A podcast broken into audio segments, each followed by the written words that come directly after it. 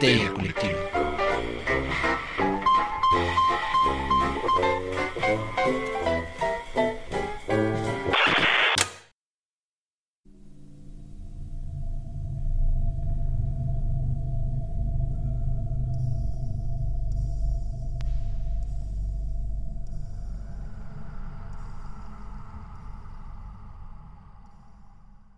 Esto es Histeria Colectiva, el programa donde Fernando Santamaría, Ricardo Medina y el Dr. Braham se sientan alrededor del círculo de invocación para abrir la caja de Pandora y volarse la tapa de los sesos platicando sobre ficción, magia, ocultismo, casos supernaturales, literatura y todo lo que tenga que ver con la cultura del horror. Buenos días, buenas tardes, buenas noches, donde sean que se encuentren, donde sean que se encuentren en estos momentos, Madame Siedam. Sean bienvenidos a la cripta virtual de Histeria Colectiva Podcast. Eh, lávense sus garritas, cuídense mucho. Eh, yo creo que ya casi nadie se está quedando en casa, pero si se quedan en casa, pues qué chido que puedan. Y si no, eh, pues ya lo saben, cuídense mucho, cuiden a otros, eh, vacúnense, pónganse cubrebocas. No, no es el gran hermano queriendo someternos. No, no vamos a agarrar 5G con las vacunas. Si así fuera, nos las estarían cobrando. Eh, yo soy Fernando Santamaría y muchas gracias por acompañarnos con un poco de su ancho de banda para llevarles todo el terror a sus oídos. Eh, y pues nada, quiero darle la bienvenida a la espectacular mesa reñoña que nos acompaña esta ocasión. Eh, Vieron, no rompí la magia del podcast. Desde diferentes latitudes. en un día muy especial, porque esto está saliendo en un día espectacularmente especial. Pero antes de llegar a eso, pueden ver en su pantalla manifestarse al hombre, el mito, la leyenda, el doctor Braga. Doctor, ¿cómo está? Estoy muy bien, eh, muy mucho gusto de estar aquí. Crono desfasado todavía, dos horas en el pasado, pero viviendo el momento a todo lo que da. Feliz de acompañarlos en esta sesión más de histeria colectiva. Y bueno, pues ahora sí que listo y a la orden para lo que usted diga, señor capitán. Excelente, doctor. Y desde las profundidades del hielo espectral, en su fortaleza de la soledad, echándose una cuba con Llorel. Ricardo Medina. Ricardo, ¿cómo estás? Bien, echándome una cuba con qué? ¿Piurel? Llore- Llorel, Llorel, Ah. Superman. Jor el. Ah, ya, ya. No, pues este, muy bien, ¿eh? Eh, Jodeley. Aquí eh, saliendo de ver una película de Marvel, el, el Doctor Strange contra las máquinas y pues... Eh, eh, podría decir que No. me, pero si son fans del horror, pues vayan a verla, está chida. Pero también feliz de hablar de lo que vamos a hablar hoy. Yo ya rompí la, la temporalidad del podcast, ¿viste? Ya cagué todo lo que hiciste en la mano. Pues ya, güey. A veces pasa. Para que vean que esto siempre es grabado. O sea, que, que esto, que esto es así al, al- al- al calor de la piel. O sea, esto, esto. Sí tenemos nuestro teleprompter, pero pues a veces un ghoul muerde un cable. A veces un fantasma se mete en la computadora. A veces un gato llena de pelos el teclado. Entonces todo está hecho artesanalmente, queridos escuchas. Y pues ya puestos y dispuestos y habiendo dicho pues la, la mayor cantidad de chistes malos en el menor tiempo posible porque queremos romper ese récord. Doctor, ¿qué hay en la caja de Pandora? Oye, en la caja de Pandora, la caja se pinta de lentejuelas y de color de rosa. Y cuando se abre, salen niños bailando algo bonito del 10 de mayo. El ratón vaquero, doctor. este, no, pajaritos a volar. Pensé en otra canción y se me trabó. Y vamos a hablar de las madres, porque madre solo hay una. Solo hay una. Y como ella, ninguna. Hoy es nuestro especial del Día de las Madres, saliendo en un 10 de mayo. Me doy permiso de romper la temporalidad porque entre que los goles que muerden cables y entre otras vicisitudes de los trabajos de día, pues bueno, salió un 10 de mayo, eso es bonito. Probablemente estás escuchando esto con tu mamá y si es así, felicítanosla, felicítanosla mucho. Y si no, porque pues te va a pegar por escuchar cosas de horror, igual felicítanosla mucho. Diga, "Y mire jefa, y que te voltee la boca hasta el cerebro. Eh, y si por otro lado en este momento no puedes compartir con tu mamá porque la vida ha tomado su curso, queremos decirte que te abrazamos mucho y esperamos que este sea un programa para que puedas recordar vivencias muy bonitas con ella. Dicho esto, eh, las madres en el horror. Es un tropo recurrente, es un tropo que creo que da de sí, porque si bien eh, la mayoría de las relaciones eh, que uno pudiera esperar con las madres propias y de otros son amorosas, hay algo escabroso en la relación con los padres, en la relación con nuestros mayores, con quienes nos precedieron. Y por alguna razón el cine de horror se ha valido de esto para crear este tropo y pues creo que tiene muchísima carnita. Entonces, doctor, ¿por qué las madres en el horror? ¿Por qué el tropo del horror de las madres está, está tan anclado, está tan, tan, tan, tan, tan enganchado al género? Híjole, pues mira, yo, yo creo que parte de que todos los que pudimos tener madre en nuestra vida, digo, todos venimos de una madre, ¿no? Pero pues hay gente que no tiene la experiencia de ser criado por una. Vamos a suponer, toda la gente que sí vivió la experiencia, pues recuerda la influencia materna como una influencia cariñosa, como una influencia que protege, como una influencia que nutre, como una influencia que te hace crecer, ¿no? El horror pues simplemente gira la vuelta y del mismo modo que podemos hablar de niños que no son inocentes, podemos hablar de madres que no son buenas. O sea, madres que no cuidan, madres que no nutren, madres que te quieren matar. O madres que te ahogan, o sea, madres que no te dejan crecer y en ese proceso no te permiten hacer. Eh, yo creo que de ahí viene el tema del horror con las madres, ¿no? O sea, sobre todo. Madres que se rompen el molde y ya no obedecen al mismo tema, ¿no? A lo que se espera. Ok, las madres en el horror, Ricardo. Yo creo que aprovechan mucho este elemento de, la verdad no sé si sea algo natural de evolución o algo que se nos ha impuesto por la cultura, pero es la primera persona que uno esperaría que fuera eh, protección para sus hijos. Eh, tenemos este concepto que es mamá oso, ¿no? Que no va a dejar que nunca le pase nada a sus hijos. Y sin embargo, de repente cuando no es así, pues da mucho miedo, porque si no es ella, entonces ¿quién?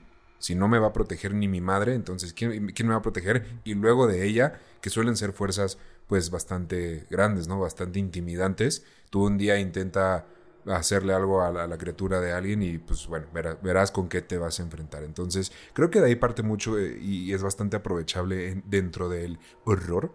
Eh, y creo que hay ejemplos bastante padres, no solamente como de las madres eh, violentas o de estos casos, no como de, ay, atacó a sus hijos, sino también de simplemente, como el doctor dijo, madres negligentes o madres que simplemente no les importa, que también puede dar mucho miedo. Entonces creo que hay cabida para un poquito de todo siento, ahorita que conforme lo iban diciendo y conforme fui dando el intro, estaba masticando todo eso en mi cabeza porque, a ver, el asunto con la maternidad creo que es ese. Desde lo social, la maternidad está impuesta por una cuestión instintiva, ¿no? O sea, tienes que quererlo y tienes que defenderlo. Y a veces no pasa por un montón de razones, ¿no? Muchas sociales también. Eh, pero creo que el tema con la madre en el horror, yo lo voy a abordar desde la naturaleza. en la antigüedad. El concepto de, la maternidad desde lo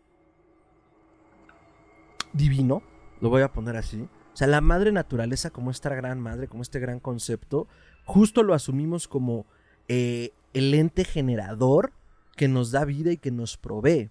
Pero el horror aspira a a abrevar de la beta donde también la naturaleza es muerte, también la naturaleza es agresión, también la naturaleza es una imposición de, ahorita que decías osos, eh, un ejemplo que he usado en otros programas es como uno puede ver una, mm, no sé, un paisaje en el norte de Canadá con bosques de coníferas, seguro estoy diciendo una pendejada, y las montañas en el fondo pacíficas, pero de repente atrás de ese bosque hay cuatro osos rompiéndose la madre y otro tragándose un salmón o en medio de la jungla está, eh, no, bueno, en medio de la sabana están corriendo eh, los antílopes de una madre leona que está cazándolos a ella y a sus cachorros para que también sus leoncitos coman, ¿no? O sea, la naturaleza es brutal.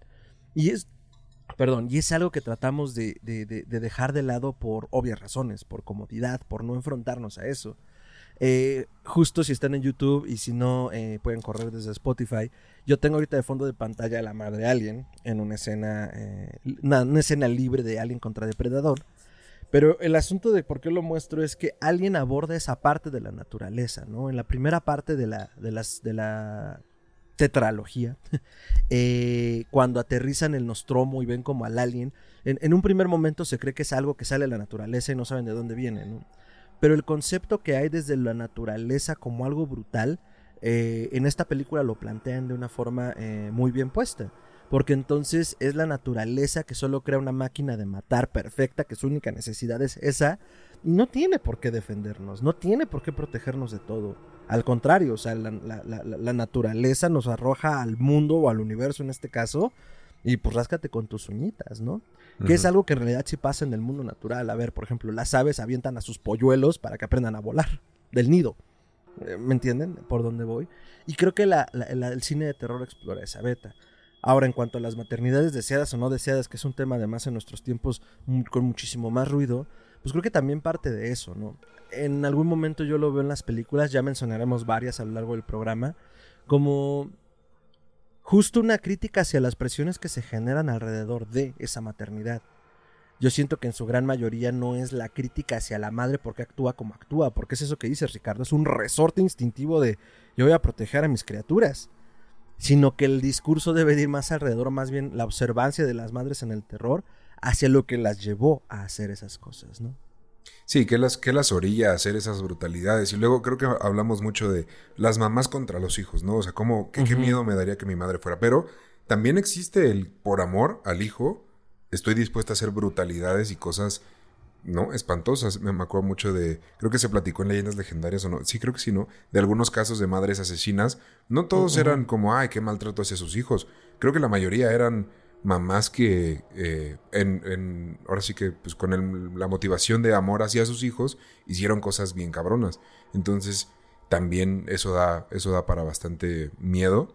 Y en cuanto al tema natural pues sí también o sea no, no solamente por parte de la naturaleza eh, como de los bosques, ¿no? Las sabanas, estos terrenos no explorados o bueno, pues completamente naturales, sino en las junglas de asfalto, todas las historias que no han de existir de pues cosas igual brutales o, cañonas motivados por el amor maternal. Entonces sí, sí da, sí da cosita, sí da miedo.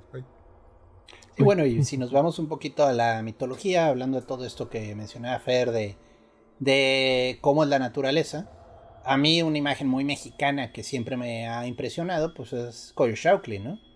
Que es esta diosa con la falda de serpientes. Y pues en muchos sentidos es la naturaleza, ¿no?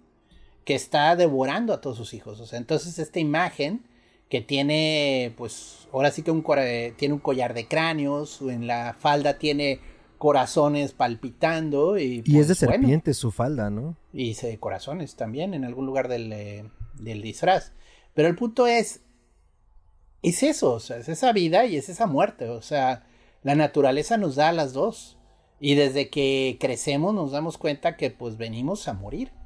Entonces que aunque la madre es la que nos da la vida y en cierto sentido va a sonar muy cruel, pero solo podemos estar seguros de que nuestra madre es nuestra madre. En muchos sentidos, ¿no? O sea, ella dice que pues tu papá es tu papá, pero Ahora sí que solo tendremos la certeza con la madre. ok. Está detonando muchas cosas a muchos escuchas, doctor. Oh, lamento romper la burbuja, señores. Pero bueno, ese es el punto, ¿no? O sea, la madre es de, donde salimos, es el inicio, y en cierto sentido el comparar la, la realidad con la madre que nos trae este lugar y que luego nos quita la vida, pues sí es correcto, ¿no? O sea, en muchos sentidos yo sí veo a la naturaleza como una mujer. O sea, en ese sentido, sí tiene ese factor de dar y de quitar, ¿no? De devorar. Ahora, creo que es importante señalar, ya que eh, pateaste esto hacia la mitología, eh, a mí no me quedaba del todo claro en algún momento como la en qué momento de la historia eh, humana pasamos de estas diosas generadoras a los dioses creadores. Y en algún momento, en algún diplomado, tuve la oportunidad de hablar con algunos antropólogos y ellos mencionaban esto que me parece importante. En un principio, cuando estábamos vagando por la tierra y encontrando nuestro lugar, siendo nómadas, y luego entendimos cómo funcionaba la agricultura y por qué nos permitiría desarrollarnos como especie, eh, las diosas generadoras de vida, pues era la naturaleza misma que proveía en cada casa, ¿no? Pero en el momento en el que las ciudades se institucionalizan, es decir, más allá ya de la agricultura que te permite estar en un lugar sino que se crean ya de las aldeas, las grandes ciudades, los grandes edificios, los grandes centros de poder, eso tiene que ver con una figura masculina. Entonces, eh, los dioses se convierten en dioses creadores, porque además esto sí lo tenían muy claro las, las civilizaciones antiguas. La madre engendra, el dios crea con sus manos. Por eso estos grandes mitos luego fundacionales donde eh, los hombres de barro, los hombres de madera, los hombres de maíz fueron moldeados por los padres, ¿no? Mm. Pero entonces también parte de una cuestión social de cómo nos concebíamos, ¿no? Sí, bueno, la, naturaleza provee, la madre provee, pero ya que estamos aquí en estas grandes ciudades, es el poder, en toda la extensión de la palabra, el poder patriarcal el que va a llevar el rumbo de la civilización, ¿no? Por todo lo que implicaba y cómo se concebía socialmente. Entonces ahí es donde hay una transición importante en cómo se concebía. Ya luego los panteones se diversifican y pues hay unos contrapesos muy interesantes a lo largo de la historia, ¿no? Pero eh, pues también parte de esa conceptualización, ¿no? O sea, es una cosa social y colectiva, la madre y el padre eventualmente. Sí, me hiciste acordarme de una, una frase de Jurassic Park que van como con todo este ciclo, ¿no? Que dice como, Dios crea al dinosaurio, Dios mata al dinosaurio, Dios crea al hombre, el hombre crea al dinosaurio, el dinosaurio se come al hombre la mujer hereda la tierra, güey. sí, me encanta. Eh, Ian Malcolm y el Dr. Grant solo se le quedan viendo de... ¿eh? ¿Será eso lo que nos espera en Jurassic World 3? Dominion. Ah, Evolution. Podría No ser. sé. No sé, yo estoy muy emocionado. O sea, sé que, bueno, Hollywood sacándome dinero de los bolsillos, pero... Ah, Volviendo a No los sé qué madres. decir. Bueno, de a hecho, el, madres. el la T-Rex, que la icónica T-Rex es, es mujer, es madre. ¿Mm? Sí, de, de hecho, un gran chiste en la de Jurassic Park es. Todas son niñas, este, no se pueden reproducir, ¿no? Eh, ajá. No, la naturaleza encuentra un camino. Es correcto, es correctísimo. Hay una, hablando de esas bromas, hay una película este, que se llama Especies, eh, es también de terror, Ah, sí. en la cual, bueno, lo que pasa es que reciben en la Tierra una señal alienígena, o sea, literalmente se confirma contacto con otra civilización, ¿no? Y lo que están enviando es una línea de ADN ujú. Con la cual fabrican a un ser que es mitad humano, mitad alienígena.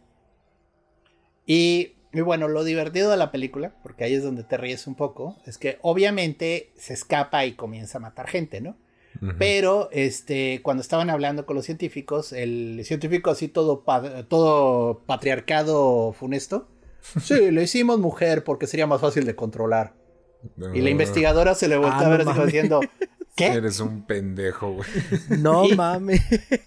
Y sí, ¿Qué pedo? literalmente... Ay, los eh, ochentas eran otra época. Ajá. La idea está de que pues este híbrido lo que quiere es reproducirse a que como sea lugar y con su, vaya, con la- crear una nueva especie invasora que va a destruir a la humanidad, ¿no?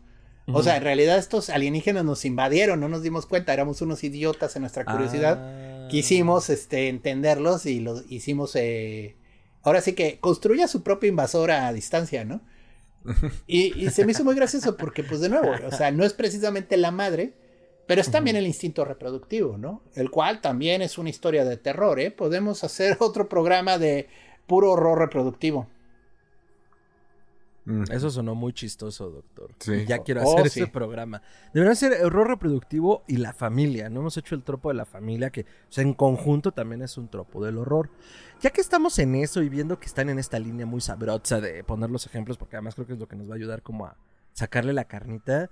eh, una madre clásica que justo también habla de lo que puede hacer una madre en defensa de su hijo y de su memoria. eh, Pamela Burgess, eh, la mamá de Jason. Oh, sí. O sea, la historia de... Sí, a ver, bueno. tuvieron, no sé, 40 años para verla. Sí, sí, sí, sí, ya se mamaron si no sabían. Aparte solo Justo, es una. justo Sí. les decía antes de entrar al aire que he estado haciendo de las paces con el spoiler un poquito. Eh, pero bueno, el punto es, eh, l- en, la primera de Jason, que en realidad se llama Viernes 13 y, es lo que le da el nombre a la ¿A la saga. franquicia? Sí, es que me quedé pensando si en algún momento se llama Jason, pero sí, en la Jason X muy cuando se va al adelante. espacio, creo, ¿no? Ujú, ujú. Eh, la premisa es la siguiente. En Lago Cristal, el campamento, un campamento gringo como hay un chingo allá, eh, ocurre un accidente. Un año después, eh, en el campamento abandonado, si no me equivoco, comienza a haber muertes porque lo invaden unos adolescentes. No está abandonado, están. Es que eso es lo que no me este, acuerdo. O sea, están, llegan antes los guardianes, o bueno, los chavos, los adolescentes Los que van a cuidar a los niños para preparar todo para cuando lleguen los niños. Los niños. y comienza a haber muertes. ¿Qué es lo que pasa? Que en el año anterior a ese eh, muere uno de los niños en el campamento, que era un niño eh, con necesidades especiales, que resulta ser Jason, y muere por negligencia de los monitores. ¿Por qué? Porque están teniendo sexo. No, Entonces la, mora- la moraleja de Viernes 13 es no tengas sexo antes del matrimonio o te va a matar la mamá de un niño. No, pues en realidad es a partir de la negligencia de estos monitores que la mamá decide cobrar venganza y es a lo largo de la película como disfrazado un poco de fuerza sobrenatural. Al final resulta que es ella, ¿no? Sin embargo, y esto es una cosa de, de- de- la película que se decide un poco de último minuto, eh, después se convierte en franquicia porque la última escena Jason sale del lago y a la, a la única monitor sobreviviente se la lleva al fondo del lago. O sea, Jason nunca murió. Nunca se explica por qué, la verdad no lo necesitamos. Eventualmente la, la cabeza de la madre, porque la decapitan, se convierte en esta voz detonadora de Jason para cada cierto tiempo levantarse a matar adolescentes. Eso está bien creepy, güey. En la está bien cuando, cuando, ya vemos el altar que le tiene Jason a su mamá con su cabeza, ahí está. Toda momificada la cabeza. Está fuerte, güey. Está, está recio eso, ¿no? Bueno, a, mí, a mí me sacó de pedo. Yo, yo me acordé de todo esto cuando redescubrí las películas porque pues uno las veía de niño de 7 a 12 años en Canal 5 aquí en México porque las pasaban como si no tuvieran otra cosa. Pero entre que seguro cortaron escenas con el tiempo y de que ya no me mm. acordaba, yo no me acordaba del altar y sí fue como, ay, Newken. Que también habla de esta cuestión de cómo lo vemos socialmente, ¿no? Esa conexión tan fuerte y a veces pues no muy sana que se puede tener con las madres en ciertas sociedades que motivan o coartan pues eh, eh, eh, lo que haga uno o no, ¿no? Que también, y vuelvo al punto, por eso lo, lo establecí al principio del programa, pues también parte mucho de las imposiciones que tenemos, ¿no? Más allá de cómo se desarrollen, pues es como, bueno, aquí en Latinoamérica, para pronto, somos familias muégano, ¿no? Y dependemos mucho de nuestros padres. Sí. y luego pues, viene todos esos tropos y memes tan divertidos de que madre solo hay una y qué bueno, porque. porque también el temperamento de la mamá criando a los hijos es legendario, digo, es, es algo muy latinoamericano, pero sí es como que pues mitad miedo, mitad amor que le comenzamos a tener a las mamás cuando somos niños, ¿no? ¿Sabes qué? Me acordé mucho de la mamá de Tony Soprano, güey, que... Pues spoiler si no la han visto, pero este pues es este gran jefe de la mafia de New Jersey, ¿no? Es el jefe de la mafia de New Jersey. Y, su mamá es una cabrona, güey. O sea, sí, sí lo trae en, corto. Pero se me hace interesante esta relación porque por un lado es él, es mi mamá y la, la tengo que cuidar y tengo que ver que, que, esté bien y tengo que proveer para ella, así como ella proveyó para mí, proveyó, eh, provió. Bueno, eh, pero al mismo tiempo, pues la señora es manipuladora, mentirosa, en algún punto lo quiere mandar matar. O sea, esa, esa relación es muy incómoda a lo largo de la serie. Entonces, yo, también, también se puede usar así. Yo me dedico al horror y a los tropos de horror, pero si hay un personaje de madre en la ficción que me reviente el hígado, es la mamá de Tony Soprano. Porque encarna, encarna esta concepción y lo llevan al extremo, porque pues es un guion, donde es esta madre manipuladora, es esta madre que se sabe madre y que por un lado tiene ese respeto ya ganado solo por serlo, y por el otro, eh, y esto ya es una cuestión de personalidad del personaje, los lleva al extremo, ¿no? A sus hijos, a todos y a todos los que la rodean. Es como, eh, tiene muchas secuencias todo el tiempo que es como, ay, nadie me quiere, ya debería de recogerme Diosito. Al lado de sus hijos, como de, güey, ¿cuál es tu problema? O, también trata mucho sobre la psicología, ¿no? Lo soprano parte de allí, ¿no? Como las afecciones que puede tener a nivel psicológico un don de la mafia. Y, y, y, de repente es como, pero si yo lo hice todo bien, ¿por qué no me quieren? Son unos malagradecidos. y es como de mamá me quería sacar un ojo con un tenedor cuando era niño. Sí. Lo encarna muy bien, lo, retrata súper bien. Gran y actriz, no tiene que tener este elemento sobrenatural o de monstruo. Ni siquiera tiene que asesinar realmente a alguien es con la pura manipulación, con las mentiras, con, cómo actúa, con la actitud. Pues sí, o sea, ya, es una cosa de violencia, ¿no? Ya a nivel de un poco de broma, pero también es una madre horrible. La abuela de Malcolm en la serie Malcolm el del medio. Güey, güey. Es una bruja. Es un troll. Según las palabras de Francis, es un troll. Es que sí, o sea, está mal esa señora. O sea, si no han visto Malcolm el del medio, miren, se los digo yo, que soy de una generación previa a Malcolm. La redescubrí cortesía de Fer. Es una serie muy bien escrita. Tengo que reconocer que los guiones están muy bien hechos, las situaciones están muy divertidas. Los personajes son simpáticos, o sea, todos apelan a algo. Y bueno, la abuela de Malcolm es un monstruo, o sea, es una señora horrorosa, vamos a dejarlo así y lo quiere todo, o sea, es de estas personas que exigen toda la atención y todo el afecto, pero no se lo merecen, no lo ganan, o sea, ya por el simple hecho de haber dado la luz eh, a la hija, Lois, creo que se llama, Lois. ya, ya por eso tiene derecho a llegar de vez en cuando a arruinarles el día y la vida a todos ahí en la casa, ¿no? Oye, y a ver, vamos a, vamos a sacar esto del camino, güey. Malcolm se ve en español, o sea, doblado al español o en idioma original. En A español. mí me gusta en inglés, pero no la he oído tanto en español para opinar. Yo creo que en español, pero es que pasa lo mismo que pasa con las películas animadas, ¿sabes? O sea, también parte mucho de cómo creciste con ello. Y pues como yo no crecí con cable, o sea, no tenía la posibilidad de verla en otro idioma, pues...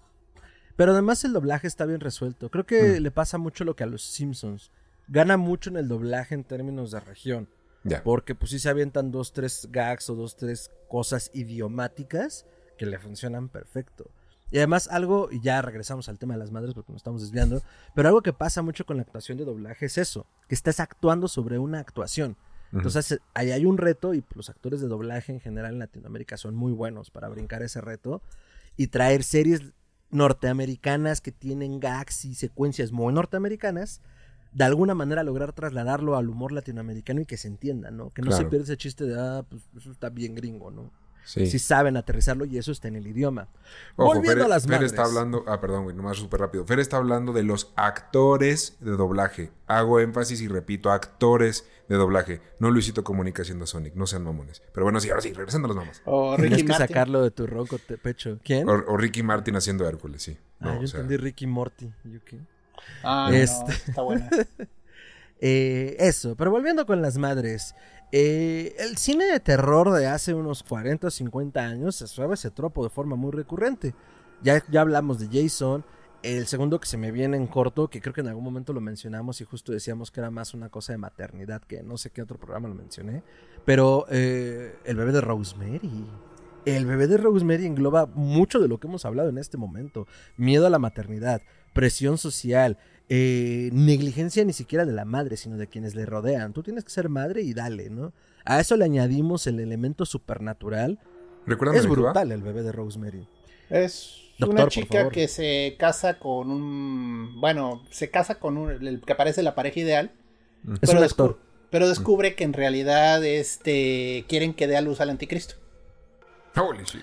Entonces, la pobre, o sea, toda la gente que la rodea, la, le está cuidando para que dé al anticristo, ¿no? Pero, pero es una onda de estoy rodeada de puro güey loco, o sea, ¿qué Puro está pasando aquí? O sea, no, buena onda todos, Ah. pero extremadamente atentos hacia ella, o sea, demasiado cuidadosos con ella. Va a ser la eh, antivirgen. pues, pues sí, pero ella no sabía, entonces Ajá. está de la chingada. Sí, a ver, el bebé de Rosemary es un pedo mucho también de gaslighting, como le llaman ahora. O sea, es un engaño recurrente a través de la manipulación de la realidad alrededor de esta mujer. Se casa con un actor, van a conseguir su primer apartamento en Nueva York, es un apartamento carísimo. Sí, el, el señor tiene trabajo en películas, pero apenas están empezando, ¿no? Es que consiguen un muy buen piso a muy buen precio y como decía el doctor, todos los que viven en el edificio los tratan así con pincitas, bonito y todo, y al final resulta ser un culto que estaba buscando quien diera luz al anticristo y lo logran con ellos, porque además, en medio del pacto, le prometen una carrera exitosa al actor. Entonces él dice, bueno, jalo, total, no lo voy a tener yo, ¿verdad? Entonces, este, todo esto que hemos hablado, yo creo que el bebé de Rosemary lo engloba bastante bien, ¿no?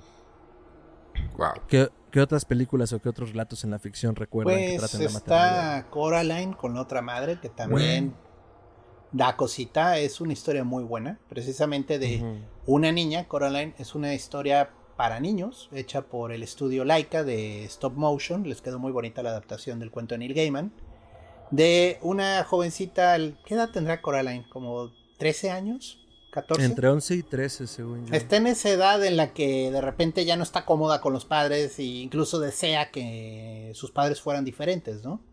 Y pues se le concede el deseo. Llega a otro lugar que es como su casa, pero no es su casa.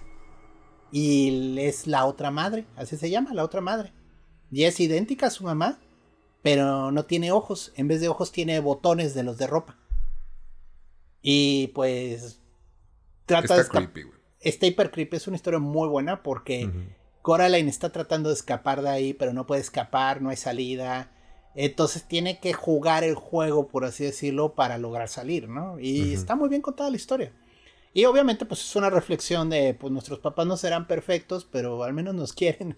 Ahora sí que hacen el esfuerzo, ¿no? Sí, hacen el esfuerzo de querernos que ya es demasiado. A veces nos han de querer matar, pero bueno, Ujú. ahí medio se aguanta. Así me que además- de... Ah, Ajá, dale, dale, dale. Ahorita, No, no, no, ahorita es que yo, voy a cambiar ya de historia, entonces. No, sí, que-. Bueno, que, que además parte también mucho de este reconocimiento de los padres. Digo, si tú eres papá o mamá y nos estás escuchando, confírmanos o refútanos esto, porque además, pues nosotros no tenemos hijos. Pero como hijo, yo he detectado que también parte mucho del autorreconocimiento del padre o la madre en ti, ¿no? De, o sea, sí le quiero voltear la boca hasta el cerebro, pero es que yo hacía cosas tres veces peor y con qué cara, ¿no? Que al final, pues también es tu labor. Cuadrarlo porque tú sabes perfectamente a dónde lleva ese camino y no quieres eso para tu hijo. Pero por otro lado también es un poco el... mm, ¿Con qué cara le digo, no? Pero... eh, eh, eh, eso, esa era como observación. Mm. Tú ibas a decir algo, Ricardo. Me acordé de otro ejemplo que es muchísimo más reciente, que es el de El Norteño, el de Norseman, que de la que acabamos de hablar recién. Güey, Bien el momento y spoiler, este sí spoiler porque pues acaba de salir. Si no has visto el, el Norteño, pues ahí viene un, un gran spoiler. Bríncate Este, 30 segundos. Sí, 30 segundos para adelante, pero, güey, pues la mamá resulta que no solamente no estaba feliz con la vida que el, nuestro héroe tanto idealizaba, sino que además, güey, ¿cómo defiende a su chamaquito, güey? O sea, a mí es, fue uno de los momentos shock de la película que sí dije como, wow, ¿qué está pasando, güey? Sí, sí, se, sí se la rifa muy cañón y es, y es esos momentos de como de, ¿cómo, güey? Pero es su mamá, pues sí, pero, pues no. No, y ella lo pone muy bien, ¿no? O sea, a ver, yo estaba con tu padre porque me secuestró y me violó y bueno, hice lo que tenía que hacer por sobrevivir. ¿Te quería? Sí. Pero para mí estás muerto y yo ya tengo otra vida. Ahora, también estamos- pensemos en esto. Y, y hablamos exactamente lo mismo que hemos hablado a lo largo del programa. Y ahora pongámoslo en el siglo, no sé, 11. pues estaba más cabrón todavía, ¿no? Todas estas Sí. imposiciones que hemos enumerado, pues eran, eran ley y estaban grabadas en piedra.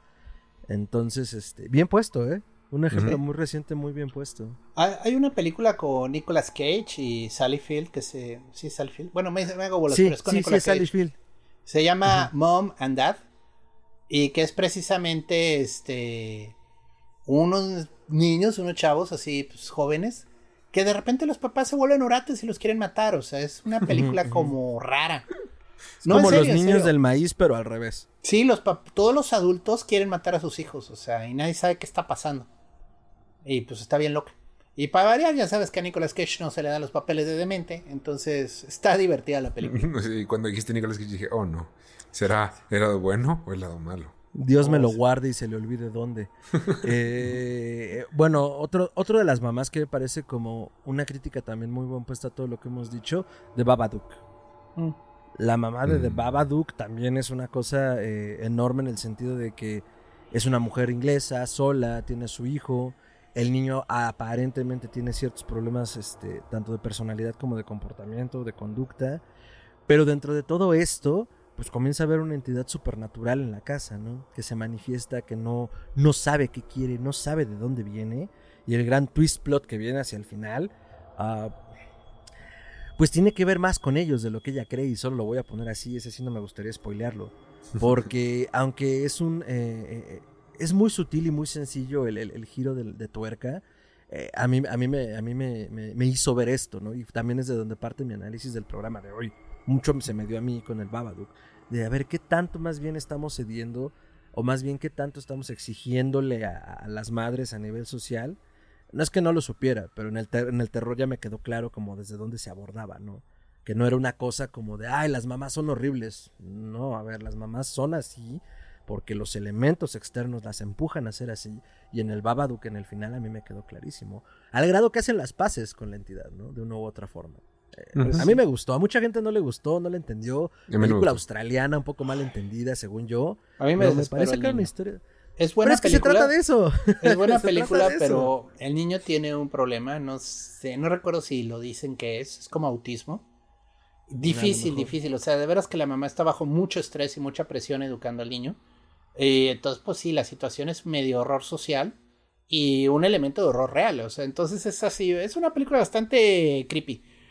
Otra muy buena, eh, la produjo direct- Guillermo del Toro, se llama Mama, así la llamaron. Mamá. Mamá. Ujú, ujú, ujú. Ah, esa película también me sacó un buen susto. ¿Y ahorita? Es precisamente de ¿Ahorita? dos niñas eh, que quedan, pues ahora sí que hay un accidente de tráfico, el coche en el que iban se voltea, el papá muere, y entonces las niñas se quedan eh, perdidas en este bosque y llegan a una casa abandonada, y en la casa pues hay como un fantasma de una mujer, y el fantasma las adopta. Pero, híjole, comienza la historia a desarrollarse y se pone...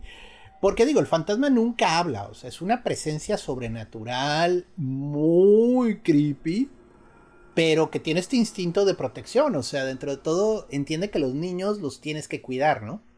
Entonces, dentro de lo monstruoso que es esta criatura, las está tratando de mantener vivas. Pero si se pone la película ya para el final, así como de, ay, esto no va a acabar bien. De hecho, hay, hay, una secuencia muy famosa que se hizo GIF de la mamá en una habitación y cruzándola de una forma súper creepy. O sea, me, refiero a como todas estas ambientaciones características de estas pelis. Es una peli muy bien lograda. El CGI se le ven las costuras muy pronto, pero también está bien hecho. O sea, es este CGI que cae como en el pacto con la audiencia de Sí, ya sé que está feito el CGI, pero ya viste la historia. Ajá, pero aguántatelo, ¿no? Sí. No, y además, con tres pesos más de CGI, o sea, esas mismas secuencias, como con las mismas animaciones, solo con unas texturas más afortunadas, eh, se vería muy bien, ¿saben? O sea, está bien lograda cinematográficamente. ¡Ah, palabras ah, grandes! Ah, a lo mejor la remasterizan después, ¿no? Para que se vea más bonito ahora que es como de ¿eh? culto. Yo me acordé. Pasa un poquito desapercibido pero a mí se me hace una historia totalmente acerca de la madre y es de Jordan Peele, Us. Mm. Yo lo veo, o sea, es una historia familiar, no familiar, o sea, de que toda la familia la puede ver, sino es una historia de una familia, pero realmente... Al rato va a salir el escucha de la calle. Ay, me dijeron que era para toda la familia. Se la puse a mi hijo de dos y se cagó de miedo, pues sí, Y al rato tres demandas, historia colectiva, está demandado por... no, no, no, pero este... Pero sí, güey, o sea, en realidad, pues sí está el papá que representa esta fuerza bruta que al final sí acaba siendo completamente inútil y es la mamá la que se rifa con todo. Entonces, a mí también se me hace un buen ejemplo y a ver, a mí sí me gustó. sí, que además esto es, toda esa idea que lo hemos dicho de muchas formas, pero es la autopreservación de, de ti, de tu especie, de tus genes, de tus hijos, de que los quieres, es todo eso, ¿no? Lo que impulsa. Vuelvo al punto, no tenemos hijos, Difícilmente seremos madres, padres tal vez. Pero por favor, cuéntenos sus experiencias en cuanto a la maternidad en la caja de comentarios o en nuestras redes sociales. Porque digo, tampoco queremos hablar de las cosas que no entendemos. Lo hablamos desde donde podemos, pero nos gustaría escuchar las experiencias de ustedes como escuchas en cuanto al tema. Y pues también qué películas fueron las primeras que vieron o cómo fue su contacto con este tropo de la madre. Porque la verdad de niño como que no te queda muy claro. Digo, al final, eh, pues el horror es horror y da miedo o no da miedo. Pero este tipo de análisis y entendimientos, pues la verdad vienen con los años de que dices, ay, con razón a mí me enojan mucho esas cosas, ¿no? Por ejemplo, hablando de la ausencia de la madre, que también es un tema de horror fuerte, ¿no? Sí, claro. E, es, muy común eh, y de hecho te lo presentan de una manera muy sacarinosa y divertida, pero casi todas las películas de Disney animadas, las tradicionales, no hay madre. No hay una figura materna porque la madre te va a proteger. Entonces, sea el protagonista que sea. Había algo ahí, ¿no? creo, o sea, creo que lo vi en Facebook, entonces no me lo tomen como un fact. Pero había visto algo así como que, que Walt Disney le había regalado a su madre una casa y había habido un incendio, una explosión o algo y así la perdió. es, una creepypasta. Es una creepypasta eso. Ah, ya, lo siento. Digo, no, lo sé, no lo sé realmente, pero me suena totalmente a creepypasta. Suena a creepypasta, o sea, no, el punto es que, este, pues, así que yo vi que madre y padre solo en la Bella Durmiente, o sea, la princesa Aurora tiene a sus papás, pero bueno, para lo que sirven, ¿no? Eh, sin embargo, este, es como un segundo culo, o sea, no sirve para nada, o sea, pero, eh, pero está bien, o sea, digo, al menos estaba, ¿no? Uh, hoy andamos filosos, doctor. Pero vaya, todas las demás paternidades truncas, o sea, donde solo es el padre y... Paternidades truncas, wow, ajá. Y no ayuda porque está, pero al final el protagonista acaba precipitándose este viaje del héroe del cuento de hadas. Que vaya, los cuentos de hadas son historias muy antiguas, ¿eh? O sea, no, no es Disney. Este, hay unas que tienen unos finales bien duros y no son tan lindos y sacarinosos como lo suelen poner este, las películas. Hay que hacer ese programa. También ¿Mm? de los cuentos de los hermanos Grimm. Ajá. Sí, pero ¿Mm? al final de cuentas, por ejemplo, también está la figura de la madre oscura, ¿no? Que es la madrastra en el cuento de hadas. ¿Mm? Que es precisamente esta mujer que toma el papel de tu madre, pero no es tu madre. O sea, es la segunda esposa del marido.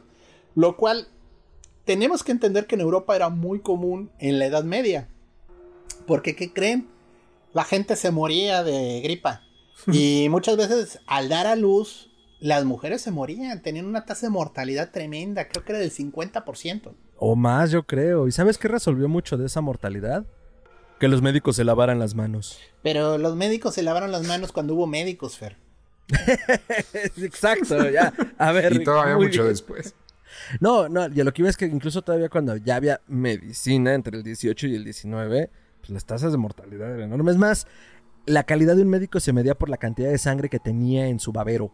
Entre más sangrado, más experimentado. Ya me dirán ustedes. Claro. Leyendas Legendarias tiene un programa exactamente de esto, la medicina en la era victoriana. Búsquenlo y hay más detalle. Pero está cabrón, sí, o sea, la gente se moría de gripa y por supuesto que las muertes maternas estaban al orden del día. Entonces por eso los cuentos de hadas te presentaban estas historias en las que el padre se casaba por otra segunda vez. Se Pues casaba con una mujer que igual hasta ya tenía hijos, porque también los hombres se morían de cualquier pendejada allá. Como la Este, guerra.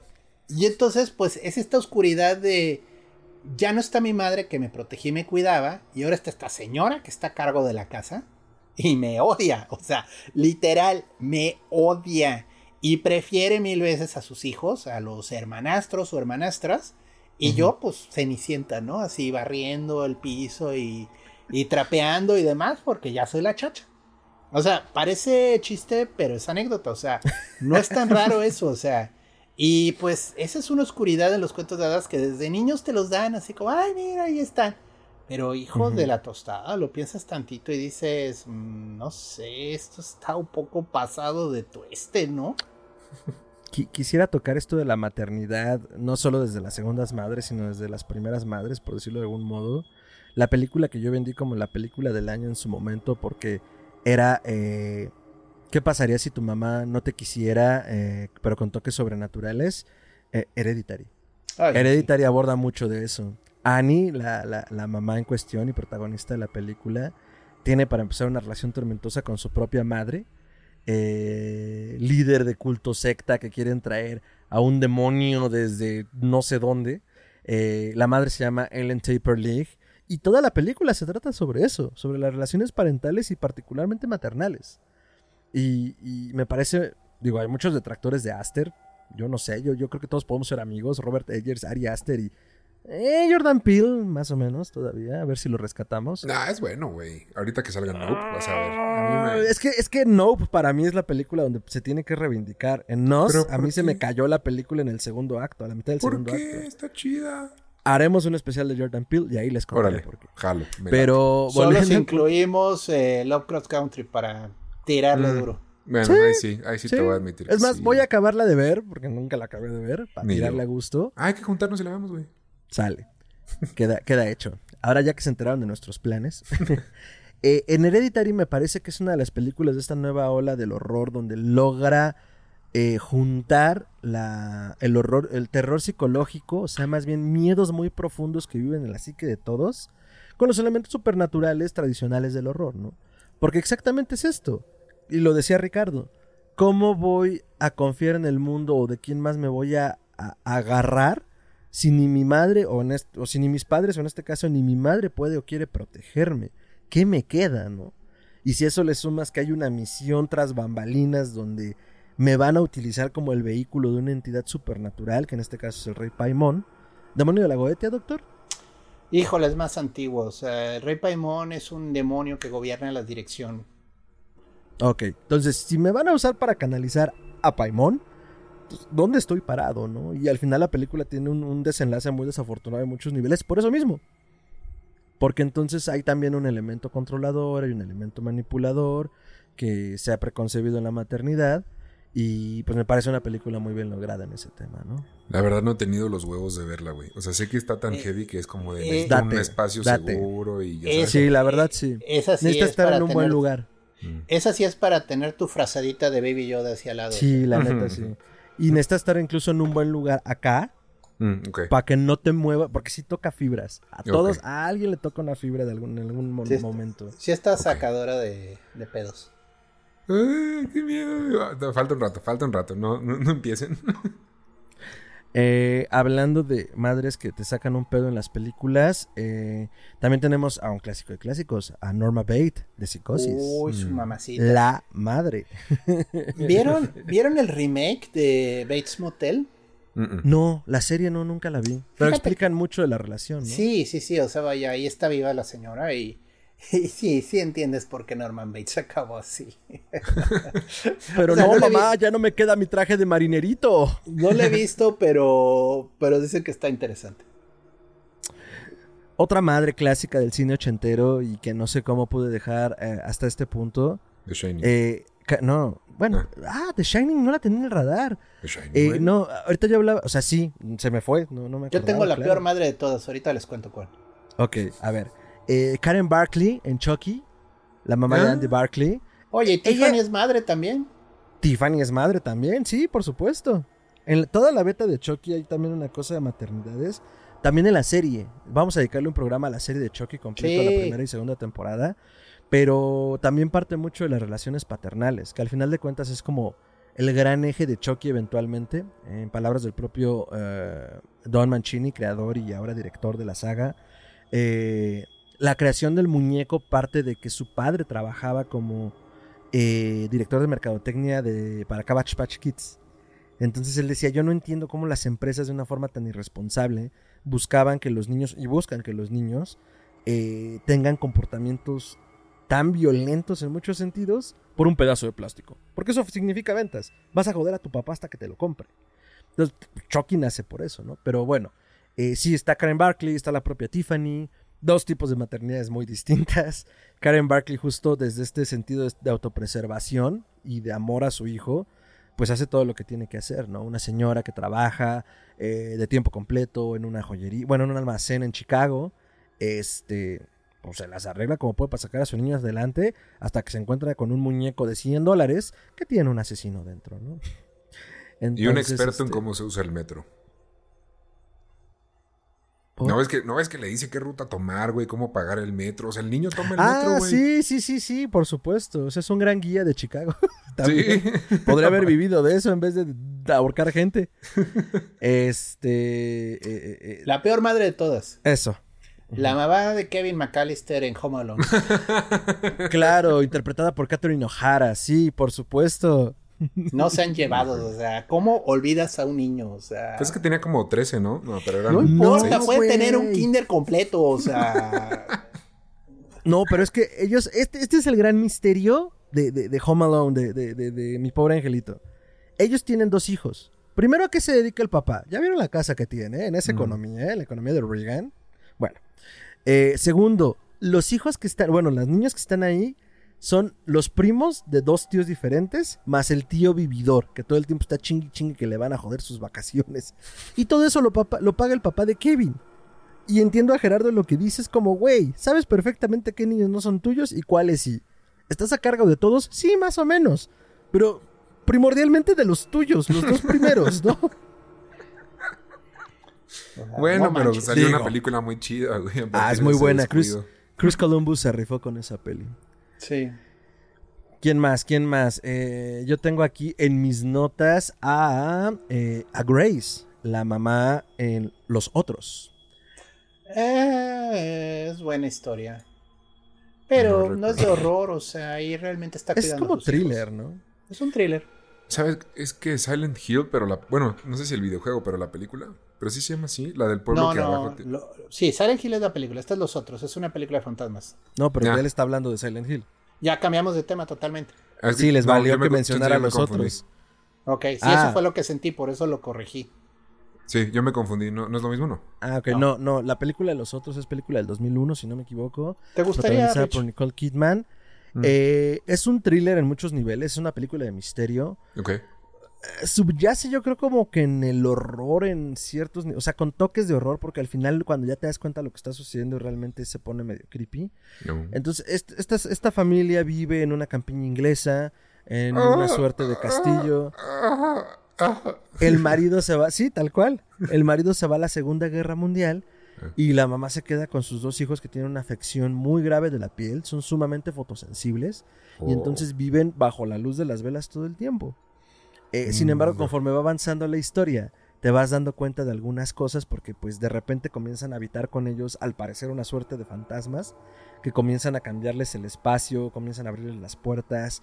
Eh, ellos no entienden muy bien qué sucede Y cuando llega una nueva servidumbre, que al parecer eran personas que solo estaban de paso y dijeron, ¡eh! Vamos a echar el taco en esta casa, eh, se pone muchísimo más raro. No mames, Para suena saber algo que quién me, es que me haría quién. cagar de miedo toda una tarde, güey. Es que es buena en el sentido de que en realidad el susto es un susto suave, es un susto de Mm. thriller. No hay mole, no hay sangre, no hay decapitaciones. Es una película de terror, pero Es muy, sutil. muy tranquila. Y sí te, sí te gustaría, o sea, es, es buen miedo. Ok, sí la voy a ver. sí la voy a O sea, sí, sí, de repente te asusta el gato que estaba en la alacena, pero vaya. Ah, es que esos me emputan, Yo güey. sé, Ese yo pinche sé. jumpscare pendejo, güey. Pero Yo sí. sé, pero, pero, pero la película al, al final cuadra todo muy bonito, o sea, está muy bien llevado. Eh, Y bueno, ahora sí, tocando el tema de la mamá en Silent Hill, que en el videojuego es otra historia, pero vaya, está bien llevado. De hecho, esa fue toda una discusión de los estudios, fíjate. Cuando estaban discutiendo, porque en el videojuego de Silent Hill, el original, va este señor con su hija, tienen un accidente, el coche se queda fuera de la carretera, y cuando él despierta, la niña ya no está, y camina hacia el pueblo, porque se ha de haber ido a pedir ayuda, y el pinche pueblo es la central de los fantasmas. O sea, el lugar está más embrujado que lo embrujado, ¿no? Spooky Y de eso trata el videojuego. Es buen juego. Pero, este, y él buscando a su hija. En la película retoman la trama, pero los estudios de cine dijeron, es que un hombre buscando a su hija no vende tanto como una madre buscando a su hija. Y Ok. tenía razón. Entonces cambian el rol y ahora es la mamá buscando a la hija. Claro, en el videojuego cargas tu escopeta y te pones a dispararle a todas esas entidades del infierno. Y se siente bien. Se siente bien cuando logras reventarlos. Eh, aquí no. Aquí es una pobre de- ama de casa que de repente le salen los gorilas en llamas. Y pues no. O sea, obviamente no. Sale corriendo la señora. O sea, es como una variación del, del tema. O sea, es un. Está más fea, está más de terror porque tiene menos capacidad de luchar Defensa. contra ellos, ¿no? Entonces, tiene que ser más de escabuirse, más de no me ven y llevársela así para encontrar a la hija. Sí. Pero es una muy buena película la de Silent Hill, ¿eh? La verdad, está A mí bien me hecha. gustó. La Ya que la- reivindicaron ya que la- los años. ¿Mande? Los años la reivindicaron, porque no fue muy bien aceptada cuando salió. Es lo que te Pero iba a decir. Yo, sí. o sea, me tardé en agarrarle el pedo, pero ya que se lo agarré dije, ah, pues está cura. Porque yo pensé que iba a ser horror serio, o sea, como más, ¿sabes? Más eh, artesanal, vamos a llamarlo. Y este es, pues viene, se nota que viene de un videojuego porque su pinche madre, güey, de repente si ves cosas que dices, no mames, ni Thor, güey, podría contra este verga, pero sí. Ni el poderoso Thor le entraría este El pedo. poderosísimo Thor. Eh, madres famosas en la ficción. Eh, Peyton, en la película La mano que mece la cuna, eh, es yo creo que un ejemplo del tropo de la madre usurpadora. Esta película a lo mejor a muchos no les suena, y a muchos tal vez sí. Pero era otra película clásica de la televisión abierta en México. Y trata acerca de eh, un doctor que se especializa en tratamientos de fertilidad. Le sale un escándalo eh, abusa sexualmente de muchos de sus pacientes. Justo antes del juicio se suicida y deja a su esposa embarazada, eh, enviudada. Hay una crisis con lo de la herencia y todo el rollo por los gastos legales y ella queda en la ruina. Pierde a su bebé.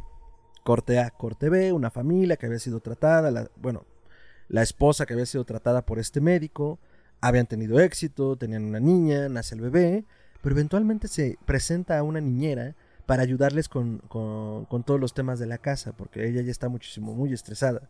Mm, ¿Quién Eh, será? Mm. ¿quién Me será? pregunto. Me pregunto, ¿quién será esta niñera tan atenta?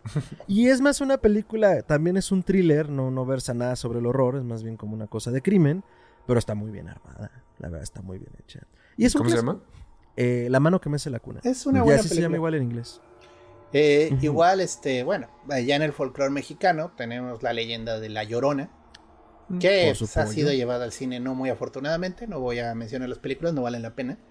Pero pues la leyenda es macabra, o sea, es una mujer que vaga por las calles en la noche gritando ay mis hijos, ¿no? Ay, sus hijos. Así Porque se le como murieron, ¿no? Supongo.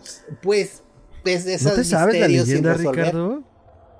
Pues sí, pero ya la han contado tantas veces, tantos modos tan distintos que pues no sabemos si se ahogaron, no sabemos si los quemaron, no sabíamos si no tenía hijos y nomás los alucinaba. Incluso Exacto. muchos dicen que en realidad cuando dice ay mis hijos es como que se está lamentando por el pueblo de México que pues cayó bajo la conquista. Te lo juro, güey, es una de las versiones, como ay mis hijos. Está que- muy chaira, pero sí está. está es- es- ok, sí. O sea, nunca sabremos. O sea, parece que sí existe el fantasma. Hay demasiada gente que la ha visto y cuenta historias de ella como para que no sea real. Entonces, si hay, si hay algo de verdad detrás del mito, ¿no? O sea, yo no te voy a decir que, oh, sí es una entidad paranormal de clase 5, ¿no? Pero de que parece que sí existe un espíritu que anda aullando por sus hijos. Y si La te historia detrás del mito. y si te zurras para adentro cuando la oyes, o sea, al parecer, o sea. Entonces, pues bueno, pero es también una mamá legendaria. La mamá de la película de La Bruja, 2017, de Robert Edgers. Ah, Esa sí. película, o sea, en el tema de la familia también es una cosa tremenda, porque no solo es por los años y, y- y la temática, sino que la relación madre-hija está súper deteriorada en esa película. Pero recuerdo más, al, o sea, siendo una familia más, obviamente mucho más patriarcal, recuerdo más el, el- lo imponente que era el papá que lo creepy que era la mamá, pero sí, tienes razón. Ah, pero la mamá es la responsable de la tragedia, o sea, en muchos sentidos. Sí, Alguien necesitaba decirle al papá, viejo, estás bien pendejo. Sí. No, y además también existe como esta tensión que también se encargan de fomentar desde otros estratos sociales, o sea, más bien desde afuera, como esta competencia entre madre e hija. Tú eres más bonita, tú eres más esto, tú eres el otro, tú... eh, creo que en algún momento sí le reclama que creo que está seduciendo al hermano, no me acuerdo a quién, o sea, una cosa muy tóxica y muy, muy, muy, este, muy agresiva entre las dos, ¿no? Entonces, eh, pues también estamos hablando que era el siglo XVII, la vida no acariciaba entonces. Mm, De historias de terror, esta no es mamá, pero es tía. La tía May las de Spider-Man. Cada vez es más joven. Cada vez es más joven. O sea, va a llegar un momento en que va a tener una relación con su sobrino. O sea, de plano. Yo todavía queriendo ver así como, pues sí, güey, Sí, es la que explota, güey. Sí está, sí está fea, güey, pero... Yo no entendía a mames. dónde iba esto hasta que mi tío Rancio se pronunció. Oh. Y Madres. pues son las madres que tengo en el tintero. Ah, pues mm, eh, también la mamá en Mamá, en Mother de Darren Aronofsky. Ah. Pero esa historia es un despedorre de principio a fin, amigos. Es una pesadilla. Creo que sí la vi. Ah. ¿De qué va? De una mujer que está embarazada, está en su casa. Y de repente a la casa le comienza a llegar 40 mil personas y ella no tiene control sobre la gente que entra a su casa. Su esposo es escritor, además, está interpretado por Javier Bardem. Y eh, comienza a recibirles. O sea, están como en medio de una campiña, como en medio de la nada, porque están retirados, justo porque el esposo está escribiendo. Y de repente se empieza a salir todo de control hasta que ya te das cuenta que estás en un pinche viaje de ácidos en el que no sabes en qué momento entraste. Es que estaba muy cabrona, o sea, si al final es toda una pinche reinterpretación del cristianismo y dices en qué Sí. momento sucedió esto, está protagonizada también por Jennifer Lawrence como la mamá. Y, Ya me acuerdo. y al final te das cuenta que es un ciclo, o sea, te enseñan que es un ciclo de destrucción y nacimiento y fue como, güey, qué, qué chido tu mensaje, pudiste haberlo hecho en una hora y con una película 40 rayas menos ácida. Ok. Ah, Yo la vi una vez y la vi con mis papás porque no teníamos ni idea de qué esperar y acabamos los tres así. bueno, ¿quién tiene hambre? Eh, me gusta hasta eso, pero sí está muy pasada de lanza. O sea, como innecesariamente ácida. Es un final y es lo que importa. Es un final y basta. Así. Bueno, Ay, Marge las Simpson. maternidades. Ay, pobrecita. Eso no es de miedo, pero qué miedo estar casada con Homero Simpson. Oye, ha, sido protagonista de varias historias en la casita del terror que son de miedo. Mm, ¿Cómo cuál? Ah, hay una en la que es bruja. Ahí es bruja, hay otra en la que ella es la reina de los vampiros. Sí, es cierto. es- en la que es bruja le dicen sus hermanas, ¿qué? ¿Ya dejaste al pelón panza alegre? O cuando soy Maggie es eh, mitad marciano. Ah, sí, claro, porque, porque, porque, pues no se acostó con un extraterrestre, un extraterrestre la fecundó con una pistola de rayos láser. Sí, claro. Bueno. Ay, doctor, tengo imaginación. O sea, Mm, ¿Qué otras casitas del horror donde Marsh sea crucial? Bueno, tienen una parodia muy buena de Poltergeist, que también Mm. es una cosa muy familiar. Mm, ah, no pues, recuerdo la, pues la mamá en Poltergeist, aunque la película es muy mala. La señora hace su esfuerzo por enfrentar a las fuerzas de la oscuridad que se quieren robar a su hija. Dirigida por Top Hopper y muchos dicen que en secreto dirigida por Steven Spielberg. Todo parece que fue Spielberg porque tenía un tema de que estaba eh, grabando E.T. al mismo tiempo y los estudios no le permitían que estuviera haciendo dos proyectos a la vez. Por eso Pero- dejó Jurassic Park, ¿no? Para irse a hacer la lista de Schindler. Sí, No, no, sé. sabía, pero tiene sentido. Sí, o sea, la dejó ya grabada y así, ya fue como de, órale, güey. Entonces, por Zoom, en lo que era Zoom en esos años, empe- empezó a... Pues sí, güey, o sea, hablan como que fue la primera vez que se dirigió algo a, a distancia entre, entre continentes. Y pues así se echó la edición de Jurassic Park. y No quedó tan mal. No, Hasta Esa no me la sabía, ¿eh? Oye, no, Jurassic Park ha envejecido muy bien. Es muy Súper buena bien. película, ¿eh? O sea, todavía el efecto del tiranosaurio Rex es de los mejores que yo he visto en una sala de cine. Sí, si se pueden echar el de las películas que nos forjaron de Jurassic Park, Este, sí. Está muy chido. Y igual hay toda una varios episodios dedicados a películas de horror, entre ellos la de Viernes 13. Y ahí también van a ver varios datos curiosos de la, de la saga. Sí, pi. Este, um, pues creo que hemos tocado base con las más eh, populares. No sé si se acuerdan ahorita ustedes de alguna otra. Ah, tú hablabas de la madre de interpretada por Shelley Duvall en El Resplandor, que Ujú. también me parece un personaje muy importante. Además de que es una peli familiar en ese sentido. Y que o sea, es Kubrick- antagonista. Ajá. Kubrick llevó a Shelley Duvall al borde del colapso nervioso. Sí, hijo de Sí, no, luego se tuvo que retirar. Sí. Sí. La quebró. La quebró. La quebró o sea, la cuando la ves aterrorizada, en realidad real. está aterrorizada. O sea, ¿Y qué Kubrick le gritaba? era, era Ah. un director muy, muy exigente, muy repetitivo. Muy Tenías que hacer la misma escena como 40 veces. No. O sea, ¿te acuerdas cuando tu papá te agarraba a coscorrones porque no te salía la G en la primaria? Eso, pero por 20. Y también dicen que, que parte del hecho de por qué Jack Nicholson está medio orate es por eso. Eh, pues sí. y a mí sí me haría sentido. Después de eso como que quedó tocado. Sí, no, güey. y aparte, después de hacer un Jack Torrance así, o sea, guasón, quítate que ahí te voy. O sea, sí está Sí, muy ¿no? Y Shelley. Duval sí quedó mal. O sea, ella misma dejó de actuar, creo. Bueno, igual ya ha actuado en pequeños papeles en series de televisión, pero ya No, películas no. importantes ya no volvió a hacer. No. Sí, no, acabó, acabó bastante mal. Y fue cortesía de Eh. esa película. La reventó. Y pues el personaje de la madre hace exactamente eso, es la función de la madre protectora a toda costa y bajo cualquier circunstancia. ¿no? Y con un marido que se está volviendo un loco. Y además, ajá, justo, güey. O sea, el, el peligro viene desde lo conocido, desde su esposo, y no entiende qué chingados está pasando, en qué momento pasó, y pero sabe que tiene que huir o correr o al menos salvar al niño. O- y, y lo transmite, o sea, pues, ahora sí que haya sido como haya sido, la actuación está heavy. O sea, sí, sí le compras totalmente todo lo que está sintiendo en ese momento. Aunque el- la motivación, pues ahora aprendimos que no era tan buena. No, era muy realista Sí. porque sí le estaba viviendo. o sea. Bueno, No, qué feo. sí, qué feo. No, sí, y además hasta ahorita me cayó el 20 que lo estamos hablando hoy, este, que si era como este contrapeso de antagonistas padre, madre, hombre, mujer, o sea, Ujú. pinche Kubrick. Eh, Pinche Kubrick. Eh, Estoy Hashtag pensando en alguna otra. Ah, y vaya, y le pidieron que hiciera una película de horror, o sea. Y no la hizo así como, bueno, ok, voy a intentar. Y le salió esa cosa, o sea. Che, güey. Era muy bueno, pero no mames. Se mamut. Se mamoto. Bien. Pues eh, así con las maternidades, así con la madre como tropo de horror. eh, la verdad es que decidimos abordarlo desde la ficción porque pues como verán está bastante retratado y da una amplitud para el debate. Pero cuéntenos ustedes, a mí sí me interesaría mucho escuchar alguna historia. La verdad yo no recuerdo ahorita una historia de las madres desde el tropo y desde la literatura. Sí le estuve rascando como a mi poco conocimiento o en el que, he obtenido con los años y no, más bien en las películas es donde yo lo he detectado más, pero si ustedes pongan, este, saben de algo de la literatura o algunos otros ejemplos que no hayamos tocado aquí, dense en la caja de comentarios, por favor. Este, cuéntenos algunas leyendas también que conozcan dentro de su localidad.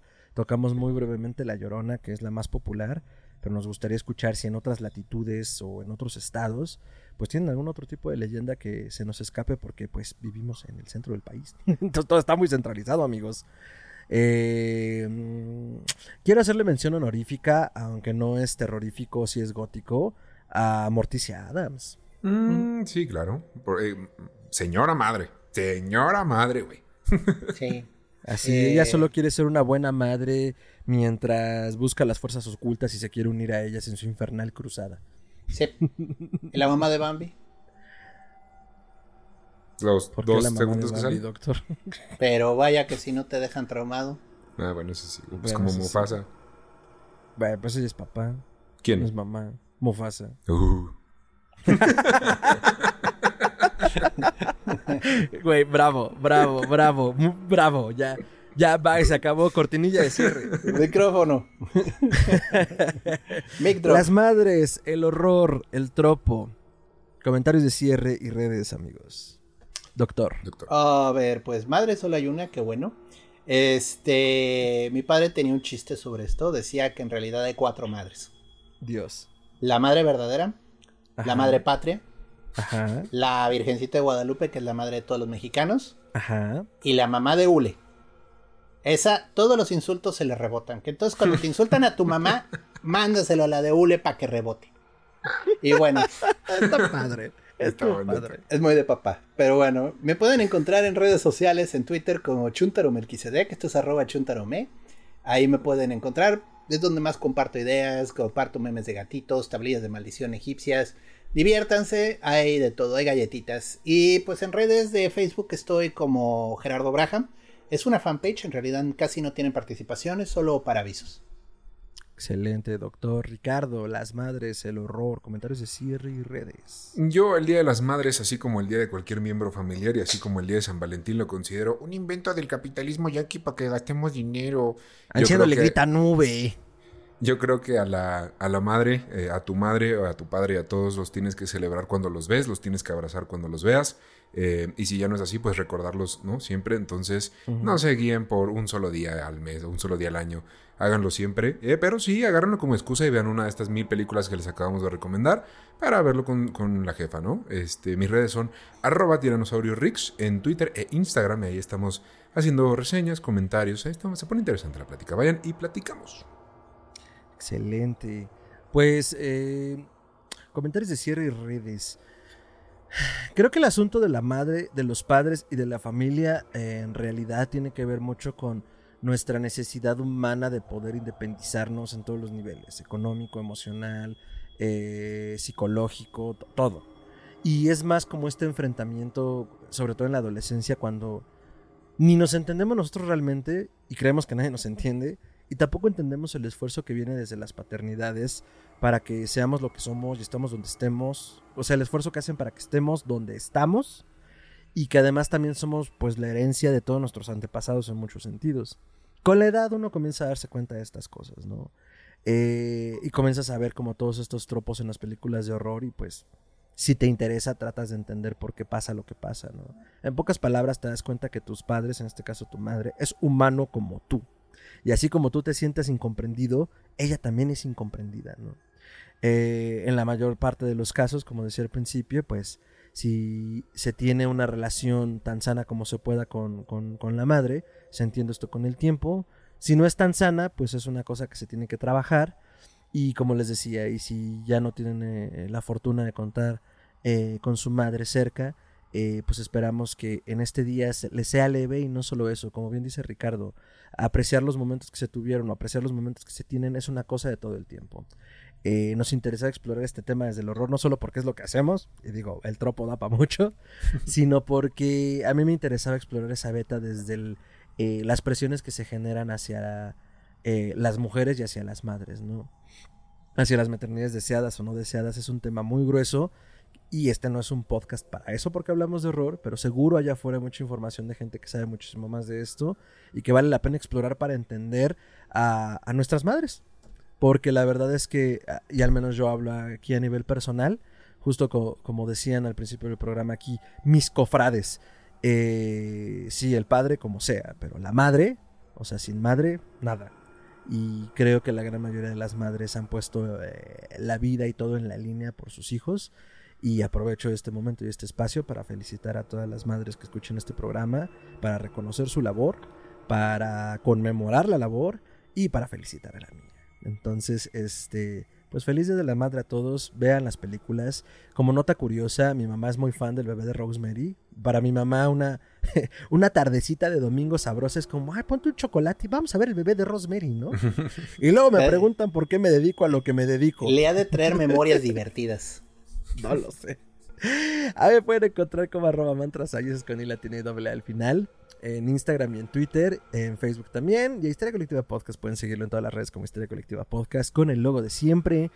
Comentarios, añadiduras y sugerencias a nuestro correo historiacolectivapodcast.gmail.com y pues ya lo saben, también historiacolectivapodcast.com pueden encontrar. Eh, ya le vamos a empezar a nutrir de reseñitas. El doctor ya se comprometió a hacer una cosa muy divertida que no quiero spoilearles hasta que salgan. Pero vamos a empezar ahí a subir como algunas cosas que a lo mejor no den para un programa. O también otras cosas que nos interesen explorar que por alguna razón no lleguen al podcast. Pues bueno, estaremos ahí también abriendo ya líneas editoriales, reseñas y cosas que se puedan leer mientras estén en el baño. No mientan, sabemos que lo leen en el baño. Entonces. Doctor Ricardo, audiencia, eh, muchísimas gracias. Feliz Día de las Madres. Y hasta entonces. El ratón vaquero se pone Pajaritos a volar cuando acaban de nacer, la colita a remover, piu, piu, piu, piu. piu.